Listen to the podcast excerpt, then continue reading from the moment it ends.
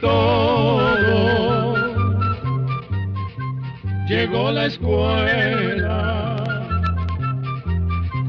llegó la escuela, llegó por radio.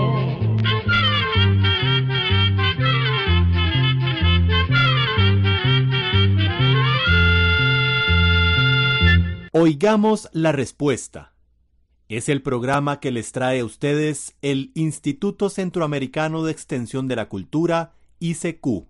¿Qué tal amigos? ¿Cómo están ustedes? Bienvenidos a otro espacio de Oigamos la Respuesta, que iniciamos con una consulta de la señora Eufemia Huete Somoza, que nos envía un mensaje a nuestro Facebook Oigamos la Respuesta desde Managua, Nicaragua, y nos pregunta. ¿Cuántas peleas hizo Roberto Mano de Piedra Durán? ¿Cuántas coronas ganó? ¿Y cuántas hizo Oscar de la Hoya? Escuchemos la respuesta. Roberto Mano de Piedra Durán es un exboxeador panameño quien nació en el año de 1951. Comenzó su carrera como boxeador profesional en 1968 y se retiró en el año 2001. Mano de Piedra Durán subió al ring o cuadrilátero para participar en 119 peleas. De todas esas peleas, ganó 103 y únicamente perdió 16. Durán ganó títulos mundiales de peso ligero, peso welter y peso super welter de la Asociación Mundial de Boxeo. También ganó títulos de peso ligero, peso welter y peso mediano del Consejo Mundial de Boxeo, así como también las coronas llamadas The Ring en los pesos ligero y welter.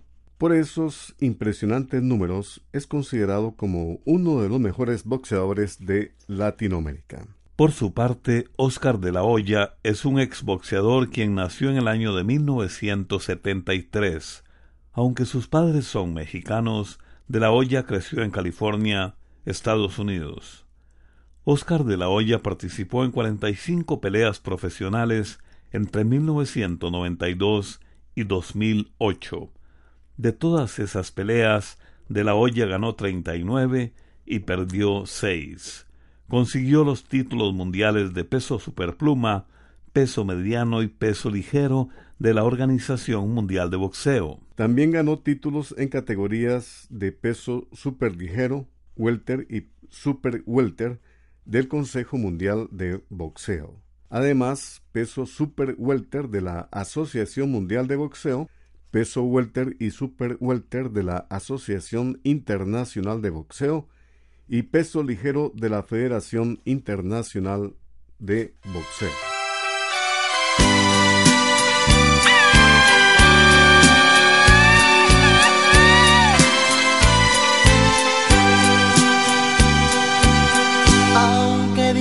Que te marchas, este dolor que me causas no puede borrar.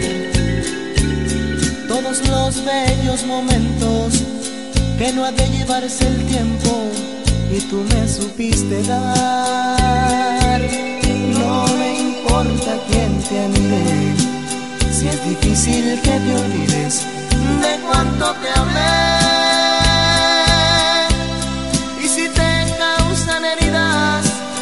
Porque mi amor no te olvida, no le temas a volver. Continuamos en Oigamos la Respuesta, el programa del Instituto Centroamericano de Extensión de la Cultura, ICQ. Muchas gracias por su atención. Una estimada oyente visitó nuestro perfil de Facebook, Oigamos la Respuesta, y nos envió esta pregunta. ¿Me podrían ayudar con algún tratamiento para la caída y crecimiento del cabello? De antemano les agradezco mucho su fineza. Dios les bendiga y les siga concediendo más sabiduría y conocimientos. Oigamos la respuesta. Muchas gracias por sus cariñosas palabras a esta amiga oyente. Y en cuanto a su pregunta, le vamos a decir que la caída del cabello se puede deber a varias causas. Por eso se recomienda visitar a un médico que pueda encontrar la causa y, si fuera necesario, que le receten algún tratamiento.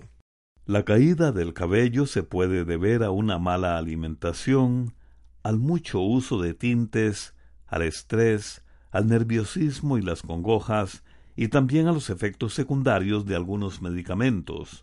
Además, algunas mujeres pierden el pelo durante el embarazo, pero en estos casos vuelve a crecer. La calvicie también se puede heredar de padres a hijos, o bien se puede deber a ciertas enfermedades. Por ejemplo, hay una enfermedad que afecta tanto a hombres como a mujeres llamada alopecia areata, que hace que el cabello se caiga en una parte específica del cuerpo, por ejemplo, en la cabeza. También está la alopecia androgénica, que es la forma más frecuente de calvicie en los hombres. Si se padece de alopecia androgénica, se ha visto que un buen tratamiento es la sustancia llamada minoxidil, que la pueden usar tanto hombres como mujeres y que se encuentra en farmacias bajo diferentes nombres o marcas comerciales. Ahora, si la calvicie se debe a estrés o falta de nutrientes, resultan útiles las lociones y vitaminas que también se pueden encontrar en las farmacias. Sin embargo, los especialistas advierten que es difícil evitar la caída del cabello, que incluso los productos que se venden para evitarla se deben usar sin falta todos los días, pues el día que se dejen de usar pierden su efecto. Como remedio casero para evitar la caída y ayudar a que crezca el cabello, se recomienda el aloe o sábila. Se saca de la gelatina que tiene entre las hojas la planta y se restriega, no en el pelo, sino en la propia piel de la cabeza, es decir, en el cuero cabelludo. La siguiente consulta que nos llega a este espacio, oigamos la respuesta, es del señor Luis Domínguez, que nos envía un correo electrónico desde Sonsonate, El Salvador, y nos hace esta consulta. Quisiera saber más sobre la muralla china. Escuchemos la respuesta. La construcción de la Gran Muralla China comenzó unos 200 años antes del nacimiento de Jesucristo, es decir, que tiene más de 2200 años. Esta muralla se construyó con el fin de unir varias fortificaciones para que el pueblo chino pudiera defenderse de las invasiones de otros pueblos. En aquellos tiempos, el enorme país de China estaba dividido en varios territorios, cada uno protegido por una muralla. Entonces fue nombrado emperador un muchacho de trece años llamado Qinchi Huangdi. Él decidió unir todos los territorios y formar un solo país. Por eso mandó a botar todas las murallas que había y ordenó la construcción de la gran muralla china para proteger a todo el imperio de sus enemigos como los tártaros, que vivían en las montañas del norte y acostumbraban invadir las comarcas de los chinos. Se calcula que en la construcción de la Gran Muralla trabajaron por lo menos un millón de personas y que con los materiales que se usaron se podría construir alrededor del mundo una barrera de dos metros y medio de altura por uno de grueso. Se cuenta también que muchos esclavos y campesinos murieron en la construcción de esta gran muralla, y se dice que muchos fueron enterrados entre las rocas y el cemento de la muralla, aunque esto no se ha confirmado. La gran muralla china va como serpenteando por las llanuras y valles, escalando cerros y montañas y atravesando ríos caudalosos. En realidad, nadie se explica cómo pudieron transportar hasta los altos picos de los cerros los inmensos bloques de granito que se usaron en algunas partes de la construcción. La altura del muro es variable. En algunos lugares mide unos 5 metros de alto, pero en otros mide unos 16 metros. La parte de arriba es como una calle pavimentada de ladrillos que mide entre 5 y 8 metros de ancho. La muralla se extendió a lo largo de 6.500 kilómetros y cada 200 a 300 metros hay una torre desde donde los soldados vigilaban. Los soldados que estaban estacionados en la muralla eran la primera línea de defensa ante el ataque de los enemigos. La gran muralla china se ha desmoronado en algunas partes con el paso del tiempo. También durante cientos de años los campesinos pobres de algunas regiones han usado piedras de la gran muralla para construir sus viviendas.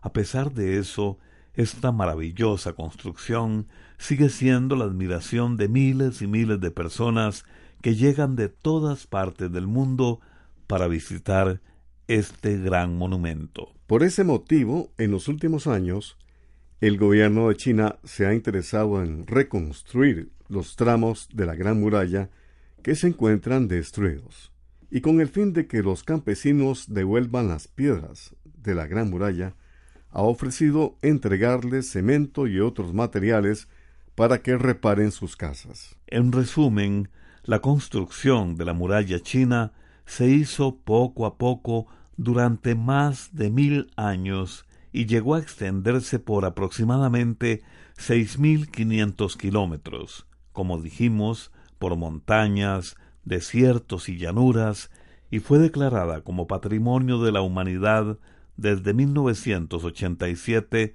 por la UNESCO, o sea, la Organización de las Naciones Unidas para la Educación, la Ciencia y la Cultura.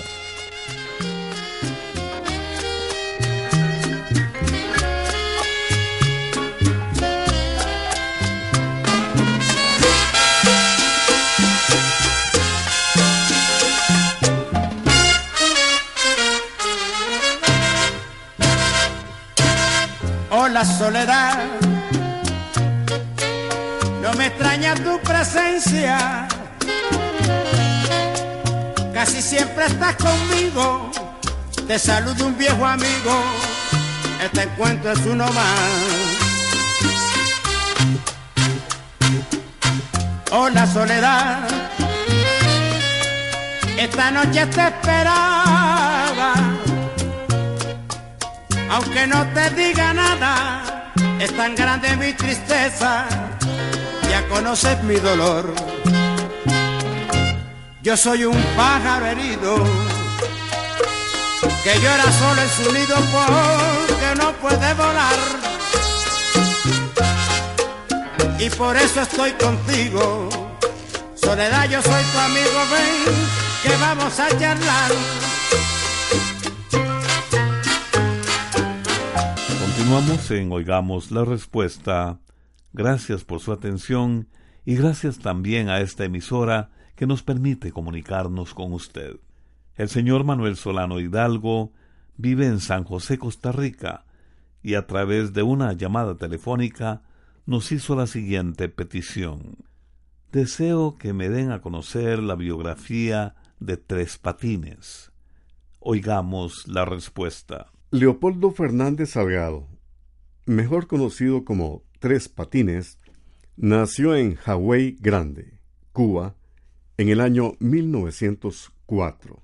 De niño, Tres Patines tuvo que empezar a trabajar para ayudar a su familia, pero con mucho esfuerzo logró convertirse en un gran humorista que hizo reír a miles de personas, tanto que muchos lo llaman el gran cómico de América. De joven, Fernández empezó a vender pan, luego trabajó como telegrafista, después como tabaquero y luego como lector de tabaquería, que por aquel entonces era un trabajo muy bueno.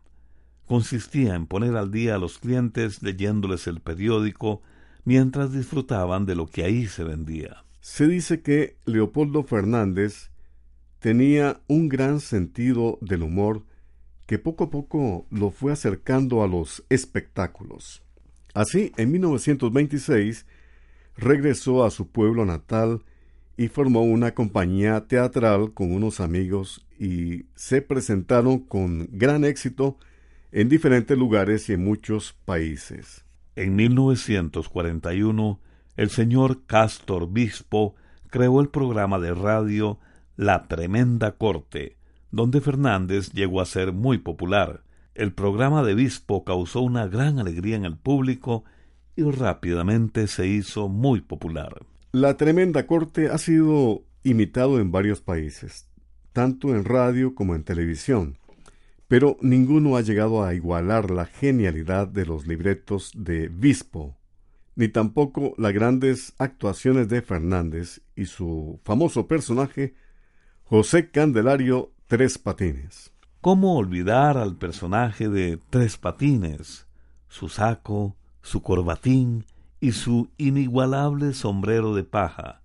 Decían que Tres Patines era un señor sin oficio ni beneficio, acusado por muchos de bandolero, pillo y sinvergüenza, pero sin llegar a cometer delitos mayores.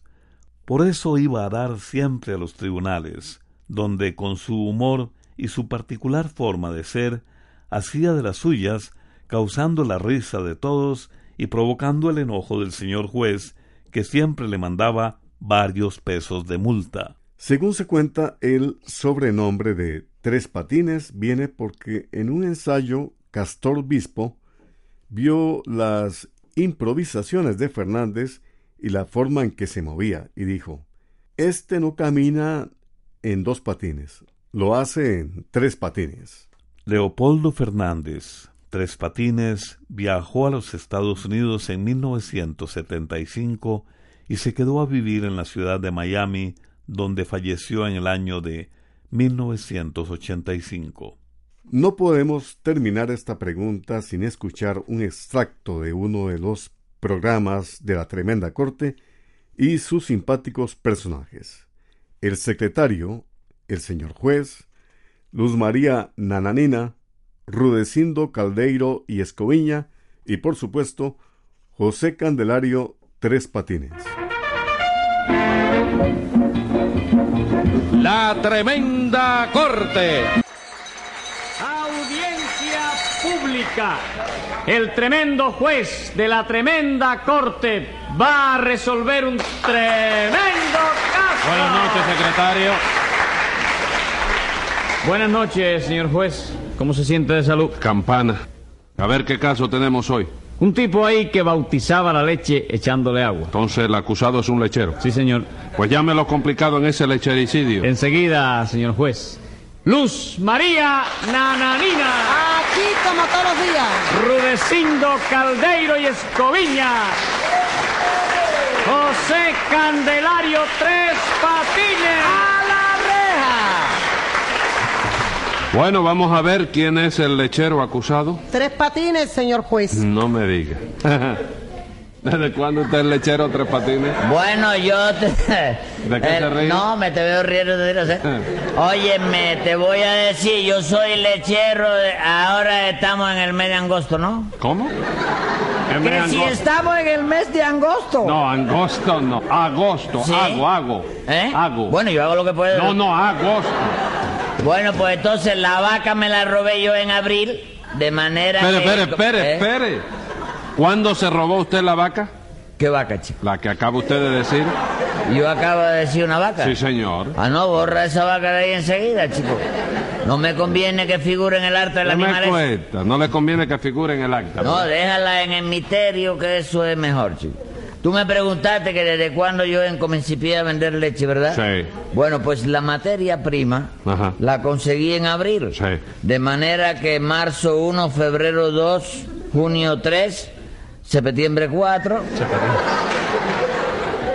Eh, señor juez, Eh. el me desmayo está después. ¿Qué me desmayo Juan- es ese? ¿Eh? ¿Qué me desmayo es ese? El me desmayo. No, señor, el mes de mayo. El mes de mayo es No, el mes de mayo no. Me des- Mes. mes Mes. de mes Mes. mes De. des- De, de, de. de Ma. más Y bien Mamá, amigos, vamos a papá, continuar con el programa Oigamos la Respuesta con la consulta de una estimada oyente que nos ha enviado un mensaje a nuestro Facebook Oigamos la Respuesta desde El Salvador, en San Salvador, y nos pregunta ¿Qué me puedo tomar para el dolor de vientre cuando me viene la menstruación?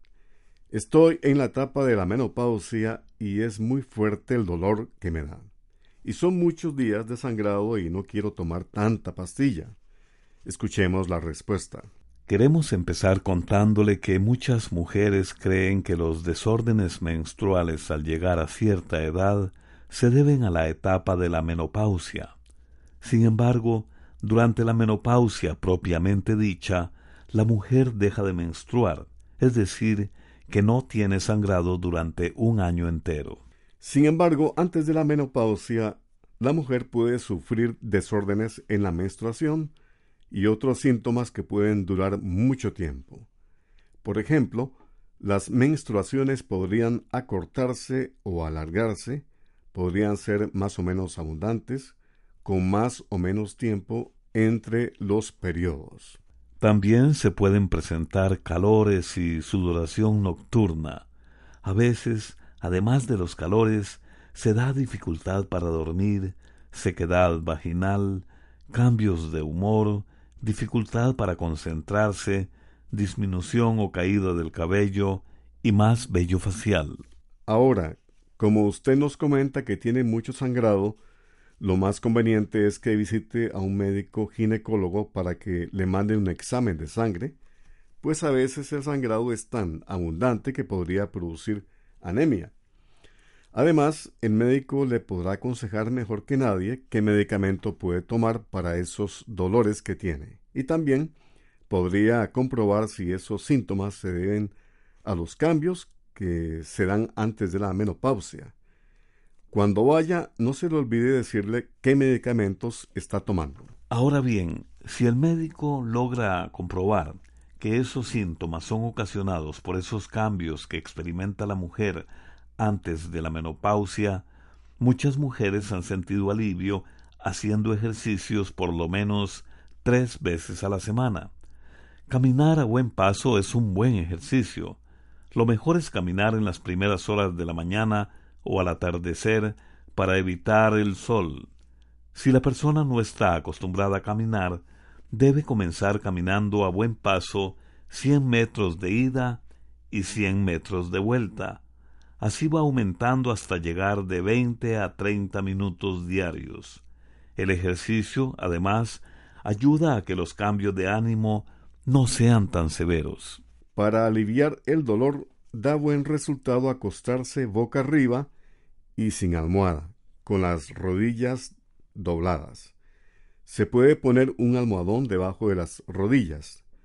También se puede poner una bolsa de agua caliente en su estómago ya que el calor ayuda a aliviar el dolor.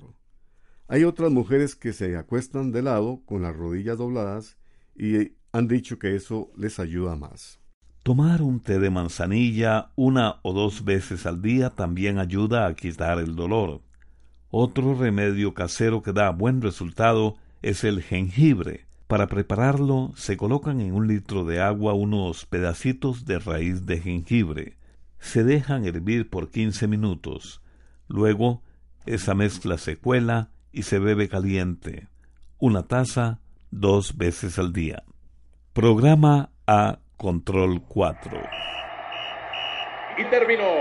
Terminó el partido.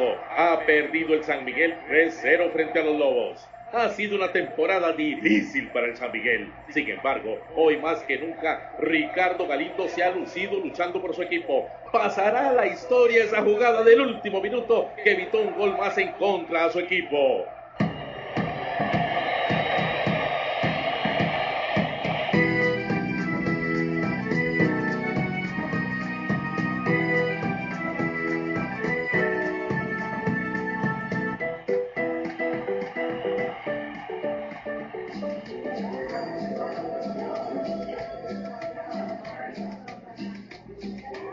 Ricardo, Ricardo, vení acá. ¿Pasó algo? Felicidades por esa jugada. Ey, ey, ey. Alan, ¿qué le pasa? Nada, solo te quería felicitar. Parecía que me querías abrazar. ¿Qué tiene de malo? No soy ningún maricón para que me anden abrazando. Ricardo, hace 10 minutos todos estábamos abrazados en la cancha celebrando. Eso es en la cancha. Afuera los hombres de verdad no nos abrazamos. Perdón, no sabía que abrazarte te incomodaba. Pero cuando todos nos estamos bañando en las duchas, ahí sí está bien. Como dice mi abuelo, se abrazan los borrachos y los maricones. Y si vos no estás borracho. bueno, solo te quería felicitar. Porque mi papá siempre me felicitaba con un buen abrazo. Ah. Por cierto, Voy a reunirme con mi abuelo.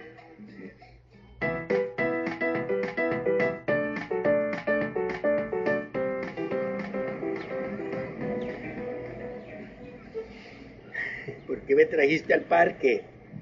Abuelo, vos me dijiste que querías salir un rato del asilo. Pero no a un parque. Pensé que podríamos ir a un restaurante para celebrar la jugada. ¿Me estás abrazando? Pues claro, mereces muchos abrazos. Es raro. Nunca me abrazaste y hoy un compañero me quiso felicitar con un abrazo. Se abrazan los borrachos y los maricones. Eso lo dije yo. Porque así decía yo antes. A mí mi papá me lo decía mucho. Nunca me abrazó, pero era bueno para pegarnos. Vos también me diste unos buenos golpes. Aprendí mal de mi tata. La única vez que abracé a mi papá fue cuando murió. Yo sabía que él me quería mucho, pero... Pero, pero está bien, está bien. Nada, nada, tranquilo, tranquilo, lágrimas de viejo. No me hagas caso. Este, yo conozco un restaurante por aquí. Espero que sea uno de esos elegantes, porque ganas buena plata, mijito. Abuelo, vos sabes que bueno, yo te... Ay, nada. El que no nada se ahoga.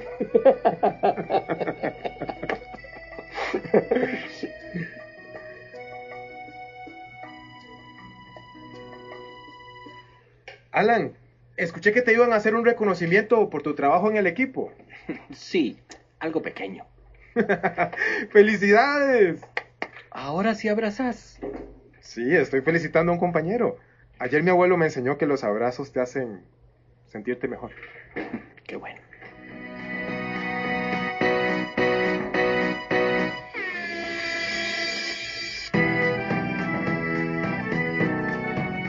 La Fundación Justicia y Género presentó Metele un gol al machismo.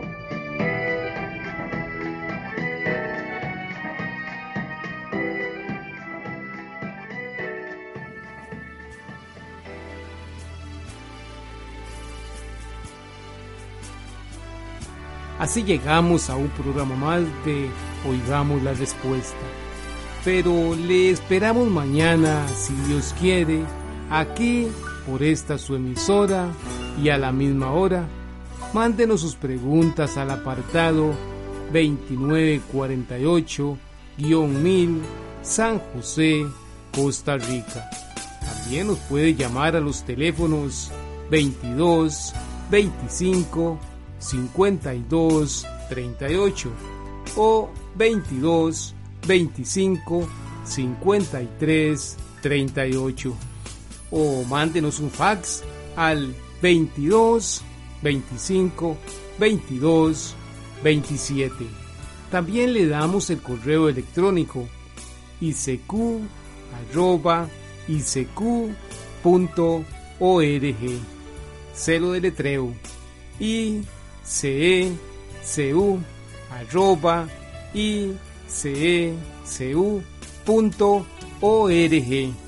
Para nosotros sus preguntas son muy importantes y estamos para servirle. También puede dirigir su pregunta a esta emisora que ellos amablemente nos la harán llegar. Muy importante, dele su nombre completo, dirección bien exacta, ah, y el lugar donde escuche el programa. Recuerde que comprender lo comprensible es un derecho humano. Que Dios le bendiga.